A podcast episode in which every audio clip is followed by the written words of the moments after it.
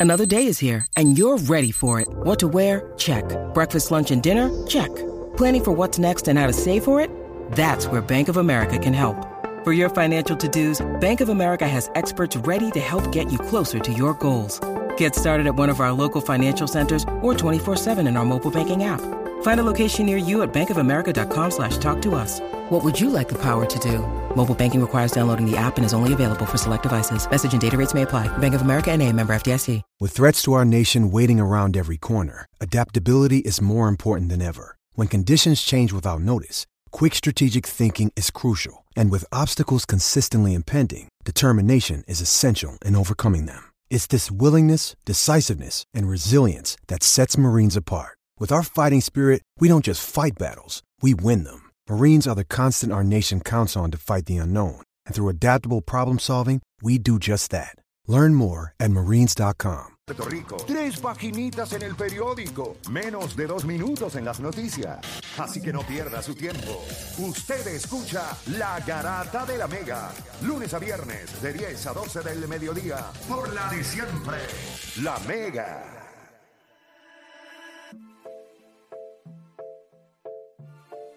Usted sabe que el tema es bueno cuando no paramos de hablar ni en los anuncios. Usted sabe que ese tema, ya lo, Cristian nos tiró lo que nos dejó fue una peste aquí increíble. Tiró eso, se fue y nosotros nos fuimos con el viate de eso. Diablo, ni en los anuncios Oye, ¿verdad? Eso surgió de una pregunta del público. Todavía no hemos Sí, parado. todavía, Sí. en los anuncios nos quedamos dándole a eso. 787-620-6342, 787-620. 634. No cogimos a José de Conérico. O sea, lo dejaste ahí infeliz. José, fue, fue Juancho ahí de José. Ya ya a Juancho le hice la seña para que te cogiera. No cogiendo te la coger. responsabilidad del equipo, Sí, después de no, rápido normal. señalando. Juancho tuvo un fracaso Rápido cogiendo la señalando. llamada. se, se- se tiró el ahí. Juancho tuvo un fracaso cogiendo Se- las llamadas, se tiró para el que Gianni- sepa. Se tiró el Gianni que se defendió, pero la próxima pregunta se clavó a Mike Budenholzer. Juancho Eso es así. fracasó cogiendo las llamadas, Juancho. Aquí tenemos gente en línea, si Sí, no. tenemos, tenemos gente en línea. Zumba, tenemos zumba, tenemos zumba. A, a Ulises de Colorado. A Ulises. Sí, Ulises. Ulises Garata Sí, Mega. no.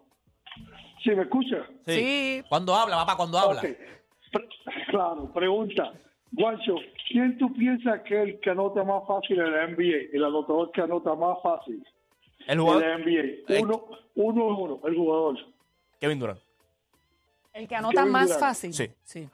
Sí. Es un buen pick. Entonces, ¿Tú lo vas a ver ahora? ¿Tú estás en Colorado? El, el, el- sí, el mío, el mío es Luca Doncic.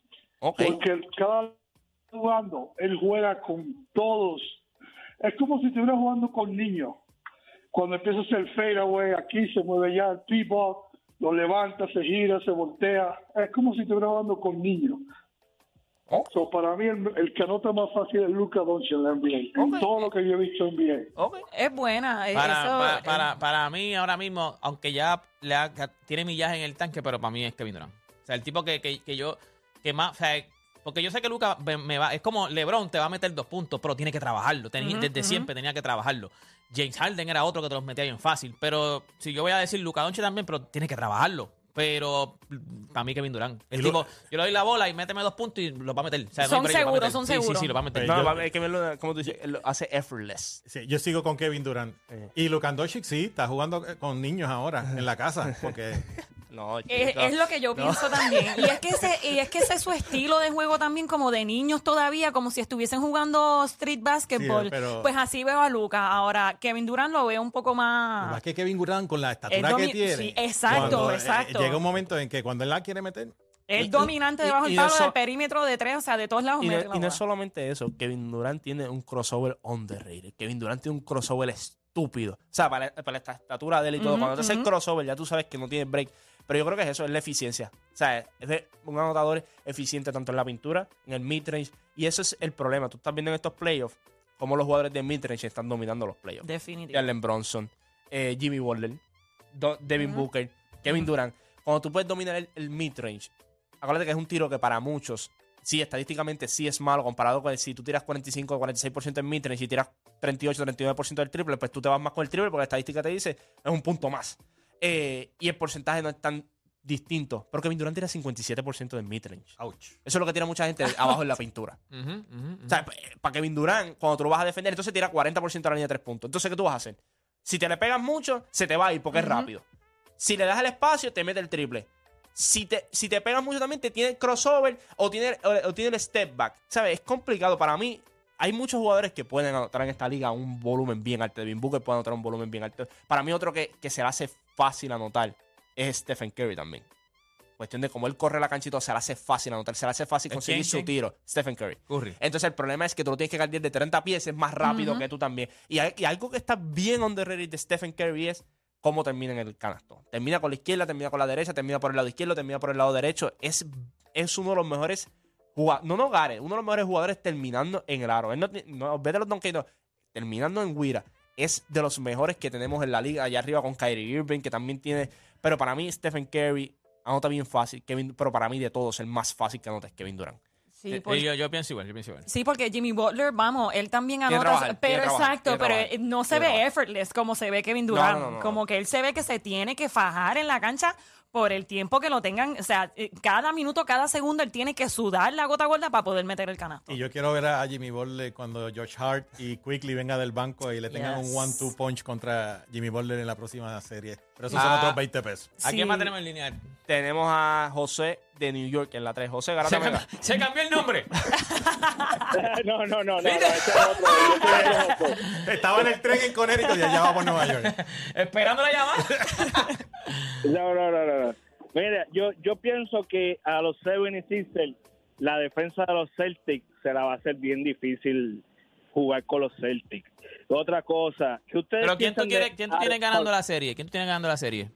No, yo tengo a los Celtics ganando 4 a 0 porque Ok. soy fan. ¡Ea! ¡Anda! Wow. Ah, no, pero La es porque, es, es que porque, es, es porque eres fan. Y porque soy fan, pero en la realidad, en papel, esta serie se puede ir a 7 huevos fáciles, pero es por la defensa de los Celtics. Ayer la demostraron en el cuarto quarter que a esa gente se le hizo difícil sacar la bola. Atlanta se le hizo difícil. Ujú. Tuvieron que meterle tres bolazos en la pierna a Smart para poder continuar con el saque porque se le, se le hizo difícil. Y otra cosa, ¿qué ustedes piensan de Al Halford? Halford yo lo tengo como un underdog clutch guy, porque en los minutos finales es un clutch brutal, pero no lo puedo dejar como clutch normal del, del, del equipo. Ajá. Pero entonces, los jugadores que tienen que estar en cancha en los minutos cruciales. Yo creo que cuando tú tienes la veteranía del Holford, eh, ¿verdad? Ya no nunca ha sido el jugador más rápido, pero siempre ha sido inteligente. Un jugador que ha sido bien inteligente, consigue sus espacios. Eh, los últimos años ha dominado el corner tree. Sí. Y eso es lo que pasa en, en, ¿verdad? en el NBA de ahora. El corner tree es un tiro de alto por ciento. Y si tú tienes jugadores grandes que pueden meter el corner tree, se te hace di- difícil, se te hace complicado defenderlo. Eh, uno de los problemas, una de las cosas que ha tratado Denver toda esta temporada de mejorar con Aaron Gordon es el corner tree. Si tú estás jugando a la 4 y tú puedes meter el corner tree, tú te conviertes en un equipo que tiene muchas posibilidades de anotar de diferentes formas. Él no lo ha podido lograr mucho. Vemos que Aaron Gordon donde más anota es el- el- haciendo los backdoor cuts y todo este tipo de cosas, cortando el canasto. Pero tú lo has visto, PJ Tucker coge una relevancia en esta liga porque puede defender y puede meter el corner tree. Jay Crowder coge una relevancia porque puede meter el corner tree y puede defender. O sea, ese es, la- ese es el valor que tiene un tipo como Al Horford que mientras ha ido, ha ido evolucionando el juego, él, él ha podido encontrar ¿verdad? un espacio en un equipo de, de Boston donde cuando se fue a primera vez lo extrañaron, se fue a Filadelfia, que eso fue una decisión pésima, pero el dinero habla. El La Mm. cantidad de dinero que le ofrecieron era ridícula. Pero yo creo que tiene las manos llenas. Tú viste manos- como, viste, eh, lo que dijo el, el chamaco, o sea, que eso es bien raro que tú lo veas en, o sea, que se vea tantas veces. Tú viste como, como Smart, o sea, que este, Sí. Trae John tuvo que como que tirarle la bola a- a- al cuerpo porque no podía, o sea, parece que contaba los cinco segundos y trataba y no podía y no podía y entonces le, le tiraba la bola al cuerpo y después vino John Collins, fue creo que también lo hizo y también tuvo que tirar la bola al que es bien raro lo que dice, cerraron una defensa a otro nivel, o sea, pues lo hicieron como tres o cuatro veces consecutivas, que es bien raro que tú, que tú veas eso. Tengo a José ahí para se Ayer, ayer hubo- estaban en el Tommy Dame este, y yo sufriendo por acá con mi parleycito. Y cuando entró Al Horford a cancha, porque los tres no estaban cayendo, habían fallado como 5 o 3 corridos. Cuando Al Horford entró a cancha, en menos de un minuto metió un corner tree, Sí, como tú dices. El, y de repente, después de Al Horford meter el canasto de tres, entraron en un run y los tres empezaron a caer. Y eh, yo estaba con mi hijo viendo el juego y cuando vimos a Al Horford entrar en cancha, dice, aquí es que van. Y es, ganamos, es- ganamos, en vez de perdimos, ganamos, ganamos. Así que al, al Horford hoy nos comemos una amistad con arroz y habichuela gracias a- Tenemos, a- tenemos la José, baja con la sí, José. a José Conérico, ya que de Puerto Rico lo mandó a enganchar. No en 20, José. Yo dije a Juancho que cogiera y no quería. José, No, papi, tranquilo, que tú te tiraste un tec, ni te cachi, oíste. Ni te cachi. Dime, José, ¿qué pasó? Mira, no, mano, ah, necesito la ayudita de Juancho, pues yo estaba hablando acá con una gente y yo al gringo, este formato de la garata, mano, al gringo, yo creo que lo, lo pondría de verdad a pelear. Pues, mano, yo estaba diciendo que son muy pocos los equipos que van a poder pagarle a Shohei y que en este verano, ¿sabes? Es casi seguro que Shohei va a ser cambiado. Y que los, pero que son muy limitados los equipos que pueden hacerlo. Me refiero al dinero, porque sí podemos, sí hay equipos que pueden tener las piezas, pero el dinero. Yo quiero saber que la opinión de Juancho en los números, cuánto él va a cobrar y qué equipo realísticamente tiene las piezas y el dinero Mira. para dárselo. José, tenemos, está Juancho aquí que va a hablar, pero tenemos también a José Mateo, que también le mete a eso, so hay que escucharte. Quiero también escuchar a José. Yo a también. En dinero, en No, dinero. pues dale, dale. Nosotros estamos Mira, hablando de eh, Otani- entre 550 No, y lo- 600 lo, que millones de lo que sucede, oye, el starting point son 500. Sí. Vamos a empezar, Sí. ¿sabes? Pero lo que sucede con Otani es lo siguiente. Aquí lo que depende, yo creo que Otani es un jugador que él, que él quiere participar en una situación que él se sienta cómodo. No tiene que ver tanto con el dinero. Si ustedes ven los números en cuanto a auspiciadores, Otani eh, triplica lo- en auspicio lo que se gana en salario. Es donde Otani quiere jugar. Ahora, si es estrictamente un ejercicio de quién da más dólares y centavos, ¿sabes? Un ejercicio matemático. Nadie en el mundo tiene más dinero que Steve Cohen. Punto. O sea, la diferencia de dinero de Steve Cohen versus los otros dueños, estamos hablando de una ridiculez. Eh, Steve Cohen vale como 20 billones, el próximo dueño vale como 6 o 7. Eh, pero es donde él quiere jugar. Porque si es donde él quiere jugar, pues eh, es, un- es- es una ecuación. Si quiere mantenerse en el West Coast, yo lo veo con los O sea, sería un tema más de donde él se sienta más cómodo, a si, donde le paguen más. Como él le dé la gana. Porque tanto en Nueva York como en Los Ángeles, la cantidad de dinero que él va a recibir en auspicio, en auspicio va a ser ridícula. Claro. Ridícula. Y no te, y no, y no, y no, no me sorprendería que de repente salgan unos Spice o Tani y salgan un montón de cosas que vienen de, del NBA hacia el béisbol, pero en, en otro nivel, porque es que Otani no es una estrella del béisbol. Otani es una estrella del deporte mundial. Aunque tú no sigas el béisbol, ¿Tú sabes quién es tú, sabes, quién. Otani. Sí. Yo, creo, sabes que yo yo creo que eh, dale, eh, dale, dale, eh, Juancho. para mí él quiere quedarse en el West Coast. Para mí. Para mí él quiere quedarse acá. Yo creo que le gusta West el West Coast. Yo creo que tú ves los Dodgers, los Dodgers no hicieron nada. Nah, Oye, y se mantuvieron debajo del salary cap. Oye, la gente está criticando a los Dodgers este año porque tú ves a los Dodgers y no es el mismo equipo. Tú ves el Ciori segunda, está jugando con Miguel Rojas, Vargas, que es un Vargas. rookie. Entonces la gente dice, pero estos no son los, los Dodgers usuales. Ellos están reseteando el salary cap. Sí. Están en reconstrucción. pero no, lo que sucede No. es que el salary cap, cada vez que pasa un año que tú te vas por encima de un salary cap, te taxean cada año más caro, Más- más, caro y más caro. Y al tercer año que te taxean es mucho más caro que al primero y al segundo. Pero los Este año- llevan tiempo ya. pero este año están por debajo. Por debajo. Esta es la primera vez en siete años que están por debajo. Si, si, lo, si Otani quiere West Coast, hands down, van pa los, va para los Dodgers. Si Otani quiere, está abierto a un East Coast, Llegó- no hay forma Hablamos de que deporte, Steve y- eh, hablamos de pelota y llegó Raúl. Raúl no hay forma que Steve Cohen no le dé la mayor cantidad. Oye, mi hermano, Steve Cohen tiene una colección de arte de 3 billones. Él vende un, Pic- un Picasso y le Otani. Exacto. Yo, yo creo que cuando tú miras a, a Pero ustedes están los dos, o sea, estamos claros de que le van a dar, o sea, le van a dar 500 millones. El número empieza en ese- ese- cinco. ese empieza en 5. Eso empieza en Para mí cinco. va a ser más alto. Para mí, por eso es que los Dodgers no firmaron a Trey Turner. No. Los Dodgers dejaron ir a, a un montón de jugadores en cuestión de que en los right próximos años, claro, están jugando con Otman en center field también, Ah, que, sí. que es un rookie también. Oye, o sea, los ayer Dodgers- estaba Jason Hayward, descartado, Jason- jugando en right field. jugando o en sea, right que field. los Dodgers le- van a ir con todo. Claro, No, no, si se va, si se quiere quedar en West Coast, no hay duda. No hay duda. Para mí, para mí, exacto. Yo cuando vi el offseason de los Dodgers, yo dije lo mismo. Yo creo que también era para bajar el, el- el salary cap. Hay que bajarlo un poquito.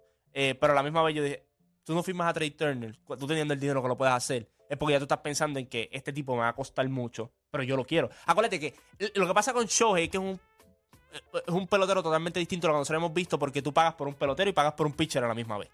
O sea, tú estás en un precio de 500, tú estás pagando por un pelotero Él por es un, especial, para un- es un- por un especial. pelotero Oye. marquee y por un, un pitcher elite también. Tú vas a poder conseguir un asiento en Dodger Stadium cuando si Otani firma con los Dodgers. No. ¿Sabes que yo la siempre- taquilla, automáticamente, todas las taquillas valen 20% más, número Yeah. uno. Cuando los Dodgers en los últimos 10 años han jugado con el hermano de Clay Thompson, eh, Trey- Thompson en, en- O sea, en que el- yo no sabía, alguien me lo, Sí. me lo dijo. Tú fuiste y me lo Sí. dijiste. Outman, Outman. Hayward. ¿Alguien duda de que los Dodgers tienen dinero de verdad para contratar al jugador que les dé la gana? ¿Y tú no crees que es, no es casualidad que ellos hayan bajado el, sal- el, el salary cap tan, tan bajo en preparación a? Ahí, Bueno, Y Ya. acuérdate una cosa, no es que el año, el año que viene en el free agency los Dodgers vienen bien agresivos, pero cuando yo te digo que están reseteando el salary cap, es que cuando se vuelvan locos en la próxima offseason, pues ya el salary cap vuelve como lo resetearon en el tax más bajo. más bajo. Ya. Este, Y en que tú dijiste que José. José dijo algo que me, que me interesó. Y tú sabes que yo siempre he pensado, yo soy fanático de las tenis. Que by the way, nadie me llamó para enseñarme las tenis que habían allá. este, y yo siempre he pensado que los jugadores, de, que Melbit está perdiendo dinero en, en tenis. O sea, ahora mismo el mundo de las tenis y no tienes que sacar unos ganchos. O sea, tú le sacas una. Ken Griffin tiene unas tenis que se venden normales. O sea, unas tenis que con el 24 al lado. Ken Griffin, que no juega hace mil años. O sea, y todavía él tiene unas tenis. Yo creo que hay jugadores como Mike o sea, jugadores que el mismo Choeo Otani, sácale unas tenis. O sea, no tienen que ser ganchos, sácale unas tenis que se vean bonitas.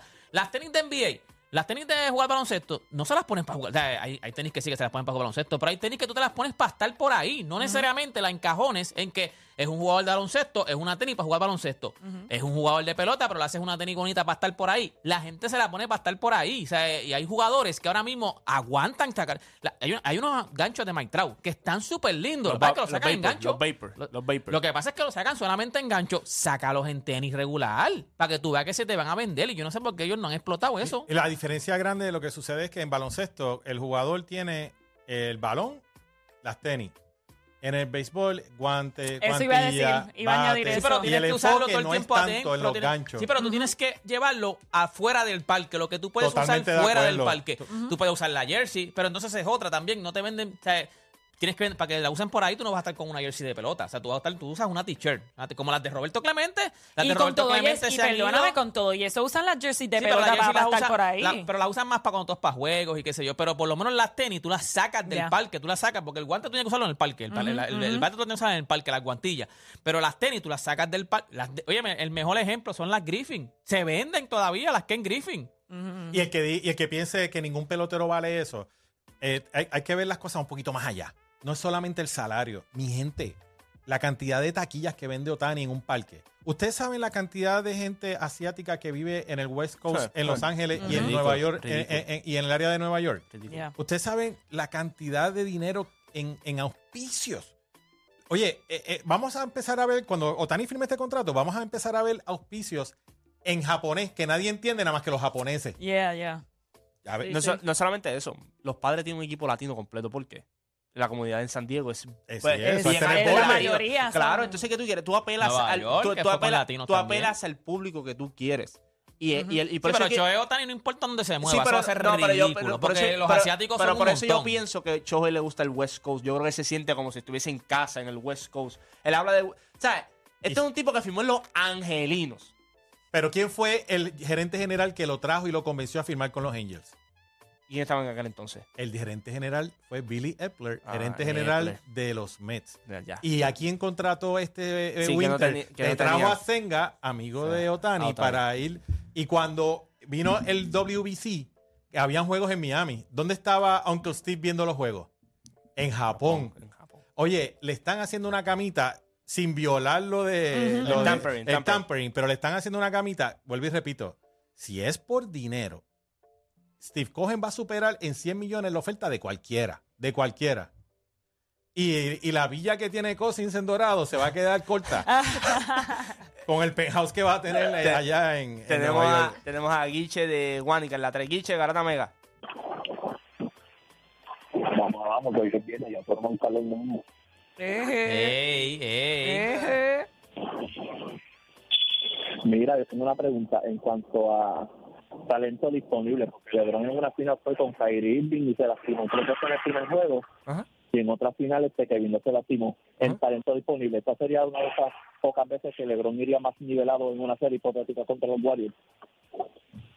Uh, esa es buena pregunta. es buena, es buena. es buena. Yo creo que sí. Yo creo que sí, sí, yo Yo creo creo que ahora mismo. ¿Cuál, cuál yo- fue la pregunta? No que entendí. sí, Aunque, o sea, aunque, porque aunque hace- nivelada. Ellos, pues, ellos, sí, ellos se han enfrentado un par de veces, LeBron y Curry, o sea, Ajá. los Golden State y, y LeBron. Y No, se han entonces, pero él dice, pero él dice, no, no, unas cuantas veces, pero él dice que siempre ha, ha tenido problemas en cuestión de, de, de, o sea, de- salud, de salud, de salud. O sea, que cuando Ah, se ya. enfrentó se lesionó Kevin eh, Kyrie. No, pero yo creo que, yo creo que cuando, y él dice que ahora cuando- sí sería. eh, no, pero justo. yo creo que el 3 a 1, ese equipo, los dos equipos están completos. Eh, ¿Verdad? Este, Kevin Love estaba bien. Que eh, Kyrie Kyrie Irving Irving estaba estaba bien, bien. pero para mí que es en ese entonces. Pero de, de ese entonces hasta ahora, yo creo que sí. Esta que- serie es cerrada, esta serie no es una serie fácil. O sea, yo creo que esto, esto va a ser una serie a si seis ambos juegos, equipos siete tie- juegos. sí, o sea, si se los Lakers pasan y llegan saludables y Golden State pasa y llegan saludables también los dos equipos, este, yo creo que desde el 3 a 1 nos vamos a ver como compareo entre ambos equipos donde tú dices una serie cerrada. Cuando yo Kevin Durant tú sabías que eso se acabó. sí, Que sí, no, hay una que hay. ¿sabes? Y después cuando tú miras, no se han enfrentado otra vez así en playoffs.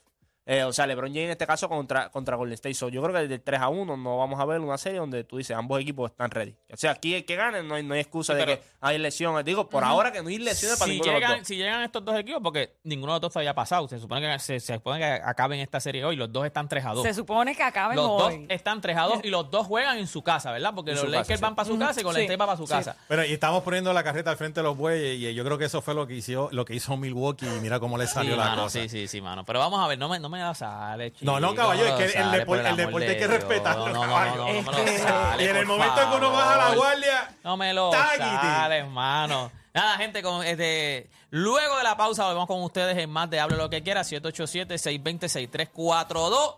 Volvemos ya mismito.